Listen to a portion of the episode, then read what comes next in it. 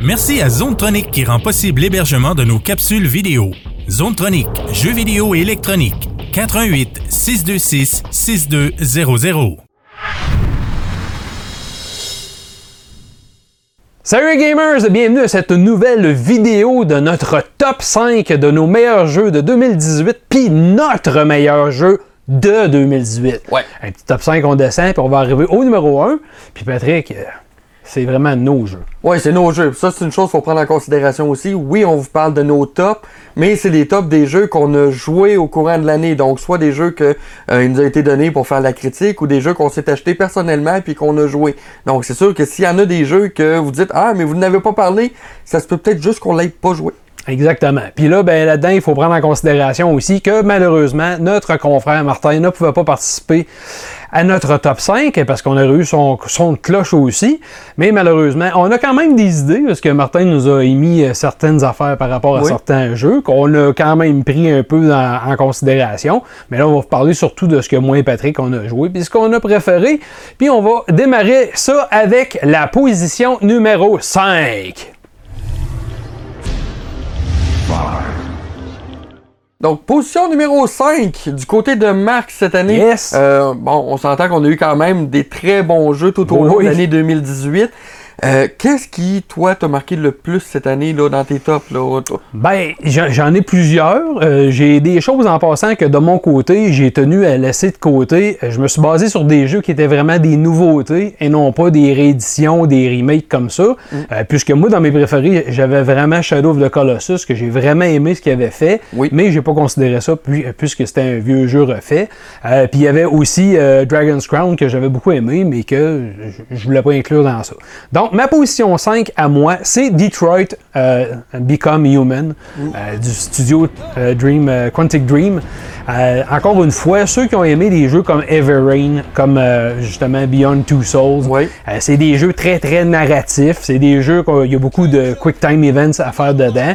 Mais c'est des jeux où l'histoire est excessivement forte. Puis moi j'ai trouvé que c'était vraiment bien joué. Puis du côté de ce jeu-là, en plus, on avait comme trois personnages différents. La beauté de ça, c'est qu'on jouait tous les personnages, c'était chacun leur angle, c'était toute la même histoire, mais selon chacun, Selon comment leur ça se perspective passait, autres, leur ouais. perspective, c'est ça. Puis ce qui était vraiment génial, c'est que dès les premières minutes de jeu, tu pouvais perdre un ou deux de tes personnages. Là. Ils pouvaient mourir carrément selon les choix que tu faisais. Donc ça, ça donnait vraiment un aspect assez euh, spécial. À- Tu sais, quand on dit que tes choix vont influencer le restant du jeu, là, Ah, ça, c'est- le fun dans ce temps ah non, non, ça a été joué. Puis je trouvais que dans le jeu, ce qui était hot, c'est qu'ils ont réussi à. Tu sais, il y avait des choix que tu te posais vraiment des questions. On dirait que ça venait te chercher, toi, au niveau de tes valeurs en dedans. T'é- t'é- T'étais vraiment. ben, C'était pognant, là. Tu, tu dis, Ouh, j'étais pas sûr quoi répondre. Oui, j'avoue. Non, effectivement, c'est un très Ouais. bon choix. Puis euh, je rappelle aussi aux gens, là, petit vite, vite, un petit aparté de même. Euh, justement, Quantic Dream ont sorti Ouais. la collection là, pour PlayStation 4, exclusif en Amérique du Nord. Même nos amis européens, d'où la compagnie vient, ils l'ont pas. C'est pas pour eux autres, malheureusement. Mais le Quantic Dream Collection, justement, comme Marc parlait, justement, des trois jeux de Quantic Dream. Donc, euh, Heavy Rain, Beyond Two Souls, puis euh, Detroit Become Human, les trois dans un seul et même bundle pour 49,99 chez Walmart. C'est Si vous l'achetez en électronique, il est à 53,49 sur. PlayStation Store. C'est vraiment pas cher pour trois bons jeux. Puis euh, justement, on va passer à la position 5 de Patrick. Toi, Patrick, ça serait quoi ta position numéro 5 cette année? Ben écoute, euh, tu connais l'expression tous les chemins mènent à Rome.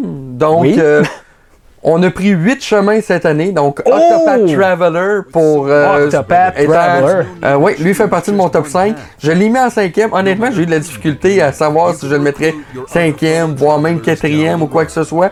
Parce que c'est un très bon jeu, un excellent jeu RPG. Euh, je crois qu'une des seules raisons pourquoi euh, je l'ai mis dans le- je l'ai mis cinquième, je l'ai pas mis plus haut, c'est que j'ai pas eu la chance de le rejouer souvent, Ouais, longtemps, longtemps, longtemps, hein. faire tous les scénarios avec tous les personnages. Bon, ok, on sait qu'une fois qu'on est terminé avec un, si on commence avec l'autre, c'est la même histoire, mais vécue différemment. Mais après ça, une fois qu'on récupère tous les autres personnages, euh, on revient dans le même créneau Ouais. un peu. Mais ça reste que c'est un excellent jeu. Si vous adorez les jeux RPG, c'est exclusif à la Switch, Octopath Traveler. OK. Fait que on y va du côté de la position 4. Alors, Patrick, ta position numéro 4 cette année? Position numéro 4 cette Yes. année, là, aussi fou que je peux dire, c'est un jeu indépendant. Oh! C'est rare qu'on entend parler de ça, puis euh, bon, beaucoup de gens qui vont dire Ah, d'après moi, ils vont parler de Messenger. Non, malheureusement, j'ai pas joué le jeu. Mais, en, Mais on par a eu contre- beaucoup de Oui. jeux indépendants superbes cette On année. en a eu des très beaux, Oh, puis oui. en passant, chapeau à Sabotage pour avoir gagné votre prix au Game Oui. Awards Exact. le 6 décembre dernier. Yes. Euh, très fier de vous autres, la gang. Moi, pour ma part, le, mon quatrième jeu, qui est un indépendant aussi, j'avais donné 9 de, une note de 9.5. C'était le jeu fort. Dead Cells. Oh yeah, yes. C'est un excellent petit euh, roguelike euh, que j'avais joué, que j'avais eu la chance de tester. Ouais. Euh, vraiment trippant, c'est un excellent jeu. Malgré qu'on répète toujours la même histoire, il y a- c'est pas vraiment redondant parce qu'on a toujours des nouveautés Ouais. qui viennent à travers. Euh, on a la possibilité de changer différents chemins. Euh, sérieux, c'était vraiment un excellent jeu que j'avais bien aimé. OK.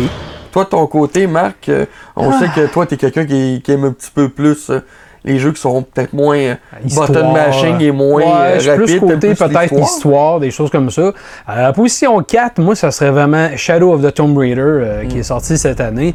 euh, qui est- depuis le reboot de la franchise en 2013, euh, je dois avouer que les Tomb Raider, je les ai trouvés excellents. Ouais. Le dernier, sur le coup, il y a bien des gens qui étaient pas sûrs, qui trouvaient peut-être Rise un peu meilleur, mais c'est beaucoup une question de passer la première heure ou peut-être les premières deux heures du jeu qui sont vraiment plus lents au niveau du tempo. Mais une fois que tu rentres dedans, t'aimes aussi, il y a beaucoup de gens qui étaient pas sûrs au niveau de la façon que les combats se passaient, qu'il faut que tu dé- développes plus le côté furtif euh, au lieu du rentre dedans. Mais euh, c'est un jeu que j'ai trouvé vraiment génial. Encore une fois, euh, la gang de Square Enix ont fait une méchante job. Eidos puis Square, puis tout que tout le monde a travaillé là-dessus. C'était vraiment écœurant. C'est super bon.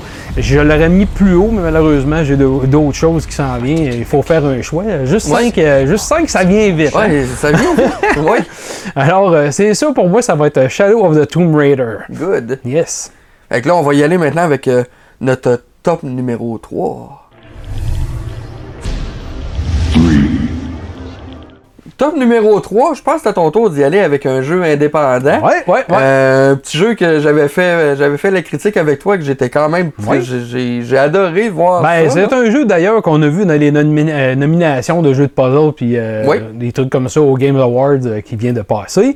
C'est Yoku's Island Express que j'avais fait le test, j'avais trouvé vraiment génial. Je, je te dirais que ce qui est vraiment génial, c'est qu'on a pris un jeu genre d'aventure qu'on a mis un peu, on a croisé ça avec un jeu de machine à boules, un peu pinball. Ouais. Euh, Puis la façon que ça fonctionnait, c'est que pour accéder à- aux autres parties de la carte, ben tu passais par des genres de machines à boules. Puis c'était vraiment super bien intégré. C'était pas une machine à boules conventionnelle. Non, C'est que c'est vraiment intégré dans l'univers. naturel. C'est naturel. oui. C'était vraiment euh, organique, si tu veux. Oui. Puis ça, je trouve que c'était vraiment rafraîchissant de nous apporter ce jeu-là, sur cette forme-là. C'était hyper, tu sais, le sound design, euh, tout le visuel, euh, l'aventure, l'histoire, c'était vraiment, Oui. moi, ça m'a vraiment pogné, puis ça mérite sa position 3 dans mon top 5. Oui, puis honnêtement, même moi, je, je peux rajouter un point, c'est au niveau du, euh, du graphisme puis de la Ah oui. musique. La, la mélodie était super belle, Ah les oui. graphiques étaient très bons. On se serait jamais douté que ça venait d'un petit studio indépendant. Ouais, Gorilla. Patrick, toi, ta position 3, là, on parle d'un plus gros, pense à un plus gros titre. Oui, un plus gros titre euh, de la compagnie Ubisoft. Donc, on y va avec Far Cry 5. Oh yeah! Euh, honnêtement, au début, j'étais perplexe. Je m'étais dit, est-ce que ça va être un bon jeu? Est-ce que c'est trop du euh, overhype, comme on dit souvent? Ouais. Est-ce que ça va être trop pour le, le type de jeu? Est-ce qu'ils ont brûlé la franchise? Finalement, non, ils nous ont montré vraiment qu'ils étaient capables de faire de quoi de nouveau, de quoi de super intéressant. Euh, moi, ce qui m'a fait triper, bon, premièrement, on s'entend qu'au niveau de l'histoire, c'était très bien fait. Euh, malgré que c'était dans un semi-open world, ben, on peut quasiment dire open world dans le stade que, que eux étaient, il n'y avait pas trop de redondance. Oui, il fallait souvent effectuer des missions similaires, mais euh, somme toute, en tout et partout, ça demeurait quand même, on, on, on pas. Mais c'est le lot des, des jeux, beaucoup, des gros jeux comme ça de Ubisoft. C'est beaucoup Oui. des mondes ouverts où, ce que veux, veux pas, on a un effet de répétitivité, répétitivité un petit peu. là. Oui, un petit peu, mais encore là, comme je disais, euh, il n'y en avait pas assez au point de s'écœurer.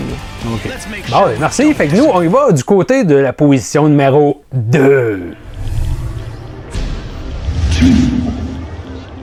Alors, Patrick, ta position numéro 2, on parle de grosses bébites. Des, Oh oui, des grosses parle- bestioles. On parle de grosses bébites, on parle de dinosaures, on parle de dragons, on parle d'un film qui va sortir dans Oh. pas long puis qui est pas inspirant, par exemple. Ah, OK. On parle de Monster Hunter World qui a été fait par la compagnie de Capcom. J'ai adoré ce jeu-là. Bon, c'est sûr, là on s'entend, c'est pas pour. C'est pas les goûts de tout le monde. Euh, moi, vous le savez depuis que vous me connaissez, je suis un maniaque de jeux JRPG, donc Ouais, de ouais, jeux de ouais. rôle à la style euh, japonaise. Moi, ce que j'adore dans ce jeu-là, c'est que oui, bon, faut faire beaucoup de grinding pour aller euh, forger des équipements, pour pouvoir s'améliorer. L'histoire est bonne, l'histoire. J'ai trouvé l'histoire meilleure que dans les anciens. Les anciens, au début, on commençait à jouer, on comprenait pas trop, puis on savait pas où on allait. Là, dans lui, ils ont fait une histoire structurée, montée de A à Z.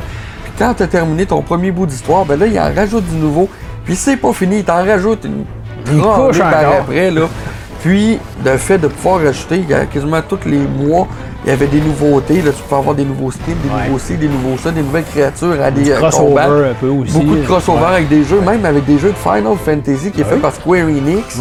Euh, il y avait eu aussi un crossover avec Horizon Zero Dawn qui avait Ah, été ben fait. oui, c'est vrai. Euh, sérieux, moi j'avais tripé de voir ces, ces- voir des différents mondes comme fusionnés ensemble. Différents univers là, qui viennent se croiser. C'est ça. Donc, oui, le jeu est très bon au niveau de l'histoire, mais le contenu additionnel qui garde, le, qui garde la captation, Ah ouais. qui, qui donne le goût aux gens de continuer pour aller pousser plus loin pour voir c'est quoi les nouveautés qu'ils vont mettre Ah dedans. oui. Sérieux, là, ça, j'ai trippé là-dessus.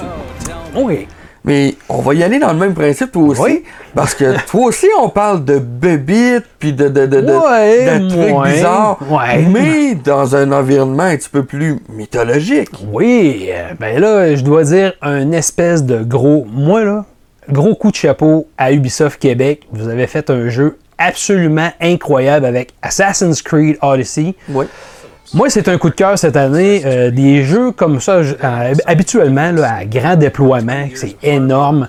Ça, c'était peut-être, quand j'ai fait le test, c'est peut-être un des petits points négatifs que je trouvais, on en a parlé tout à l'heure, c'est que euh, on essaie de faire des jeux tellement immenses qu'on vient qu'on a des côtés un petit peu répétitifs. Oui. Puis dans mon top à moi, non, je n'ai pas joué à Red Dead Redemption 2. Puis c'est un peu pour ça non plus que je ne vais pas m'embarquer parce que c'est un jeu que je trouve peut-être trop répétitif sur certaines choses. Il faut que tu vides des camps, tu élimines bon, des- certains ennemis, tu vides euh, des forteresses, des choses comme ça. À un moment donné, ça devient redondant de faire ça. Ce qui est très bien fait par contre dans Assassin's Creed, c'est que on a réussi à faire ça, puis que les quêtes secondaires, on, on a notre quête principale, qui est vraiment géniale, l'histoire, tant qu'à moi, je la trouve géniale. On a intégré un côté un peu euh, de mythologie aussi, parce que oui, on rencontre des créatures Ouais. mythiques. L'as Euh, vu, le Minotaure. ah oui, le Minotaur, puis euh, il y en a d'autres, là, je ne veux pas tout dévoiler pour ceux qui ne l'ont pas fait, mais tu rencontres des créatures mythiques comme ça, mais c'est pas trop, c'est juste assez. Fait qu'on a gardé un côté comme réaliste en même temps, puis ça, je trouve que c'est super bien joué. Puis le reste, comme je disais, c'est qu'au niveau des missions, c'est qu'on a réussi à faire la, la mission principale, qui est superbe, on a fait des petites missions de côté qui viennent se rattacher vraiment à l'histoire principale pour t'aider à faire ton leveling euh, de, tes personnages, ton grinding. Puis à côté de ça, on a fait un paquet de missions secondaires qui sont plus ou moins obligatoires que tu fais si ça te tente de le faire. Mais euh, ça, tu, fais, tu, ça devient comme une drogue. Hein? Tu dis non, non, je t'ai de, de. Mettons, je suis tanné de faire euh, d'aller éliminer des ennemis, mais tu te ramasses que tu, tu vas le faire pareil. Ouais, tu passes à côté, tu le fais. C'est ça, tu le fais pareil. Puis, euh, C'est ça. Pour le fun, justement, t'es rendu à combien d'heures dessus? 117 heures, puis j'ai pas, j'ai terminé comme l'histoire principale. Là, j'ai, moi, j'ai eu le, le- je veux pas dire l'histoire, c'est pour ça, mais j'ai une des fins, parce que plusieurs fins différentes, évidemment. Je pense que j'ai la meilleure des fins, selon ce que je comprends. Puis là, ben, tu peux continuer à aller tout, tout, tout faire le reste. Euh, il reste des trucs, là, j'ai pas tout éliminé, comme euh, tous les, les, les- les genres de disciples du co- de, de Cosmos. Là, que, euh, il m'en reste quelques-uns éliminés. C'est un très, très, très bon jeu. Ouais. C'est 117 heures que j'ai pas vu Non, puis ça, on dira ce qu'on voudra. Il y a beaucoup de gens qui parlaient sur Internet, sur Facebook, comme quoi, bon, les gens avaient regardé les Game Awards, eux Ouais. autres aussi. Puis ils disaient, bon, euh, ok, oui, on est content de voir que God of War euh, est le jeu qui, qui est considéré comme le jeu de l'année. Par contre, Euh, si j'avais le choix entre God of War, Red Dead Redemption, puis Assassin's Creed, euh, je risque de jouer encore plus longtemps à Assassin's Creed parce qu'il y a plus de contenu, puis euh, il est beau, puis l'histoire est bonne. Fait que d'avoir des commentaires de même, malgré le fait de. Ben, déjà d'avoir été nominé, là, Thumbs Up, hein, Ubisoft Québec, vous avez Ah fait une méchante, méchante bonne belle job. job. OK. Alors, on va y aller avec la position numéro 1 après notre jeu de l'année, notre Yes. jeu à nous, ce que- ce qu'on trouve. Puis on revient. Ce sera pas long. Alors, Patrick, Mais- notre jeu de l'année. Ouais. Oh, c'est le fun. on- en plus, on, je pense On- que dans l'équipe, on est tous d'accord sur la même chose. On est tous d'accord, puis euh, le pire, c'est qu'on avait fait comme chacun nos feuilles à part. Ah oui, c'est Puis ça. ça, on a fait un melting pot, puis on fait, hey, T'es arrivé sur la main. vrai. Pas de débat. Non, pas de Non. débat cette année. C'est, on est d'accord, on est unanime. Puis la réponse, on vous la donne. Puis c'est pas parce qu'on a vu les Game Awards, on avait écrit Non. nos feuilles avant. Oui. Le jeu de l'année, selon nous, La God of War. God of War, Kratos, le retour de Kratos sur PS4.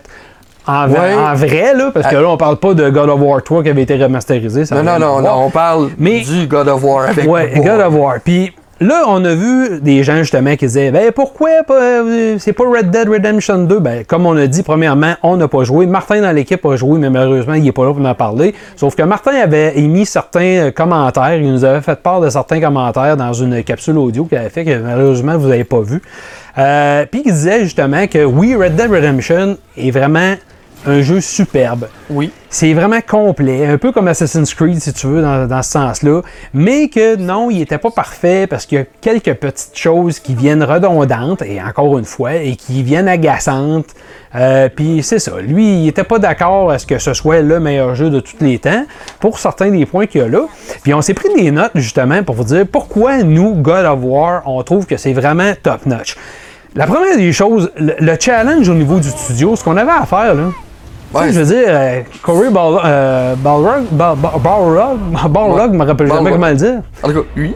C'est ça. Mais tu sais, le Santa Monica Studio, là, on, euh, on s'entend que le challenge de surpasser God of War 3, Oui. parce va oublier Ascension, là, tant qu'à moi, c'est une Non, tâche dans. J'ai l'impression que c'est qu'ils ils se sont dépêchés de sortir Ascension pour. euh, Ben, peut-être faire, du village sur le troisième puis- aussi, ouais. puis ça n'a pas levé, malheureusement. Puis on avait. La beauté de ça, c'est ça, c'est que de un, on a pris.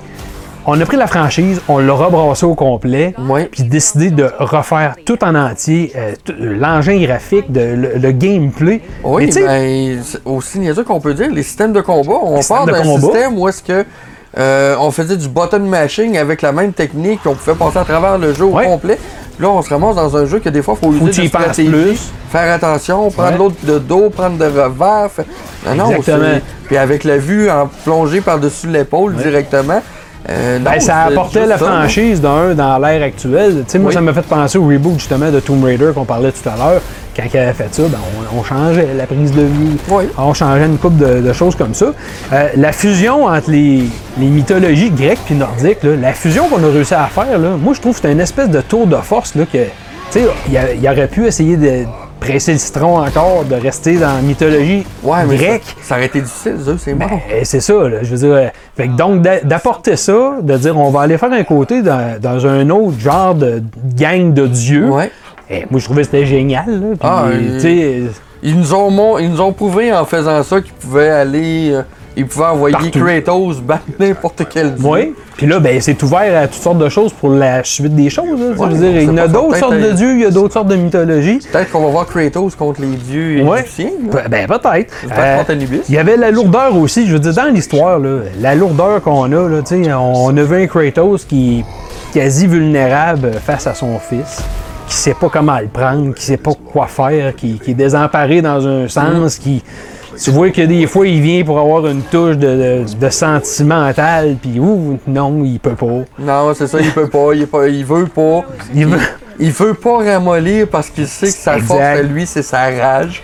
Oui. Mais il essaie de contrôler son gars, par exemple, parce que lui, c'est dangereux. Ben, ça, je partais pour dire. Il y a le crescendo, justement, de son fils, de voir comment son fils va évoluer, Mhm. euh, la relation face à son père, face à ce que lui va apprendre, ce que lui est, Ouais. euh, ce que ça va causer, ce que.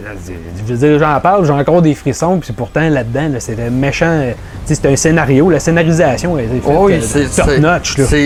je comprends très bien qu'il ait reçu le prix du Game Director euh, au Game Awards pour tout ce qu'il a fait au niveau du Ouais. projet, de la façon qu'il l'a monté, le storyline complet. Comme Marc disait, euh, oui, bon, R- euh, Red Dead Redemption 2, il est peut-être meilleur pour certaines personnes, ou même il y en a qui, Ben, l'histoire qui ont est même, bonne euh, aussi. ben, l'histoire est bonne aussi. Puis, il y a une chose qu'il faut pas vous oublier, les gens. Puis ça, c'est une chose que j'ai toujours été clair, moi aussi. C'est pas parce qu'un jeu n'est pas open world que le jeu n'est pas vaste et que le jeu n'est pas bon. Red Dead Redemption, c'est un open world, mais comme Marc disait tantôt, euh, il y a légère redondance. Ouais. God of War, c'est pas un open world.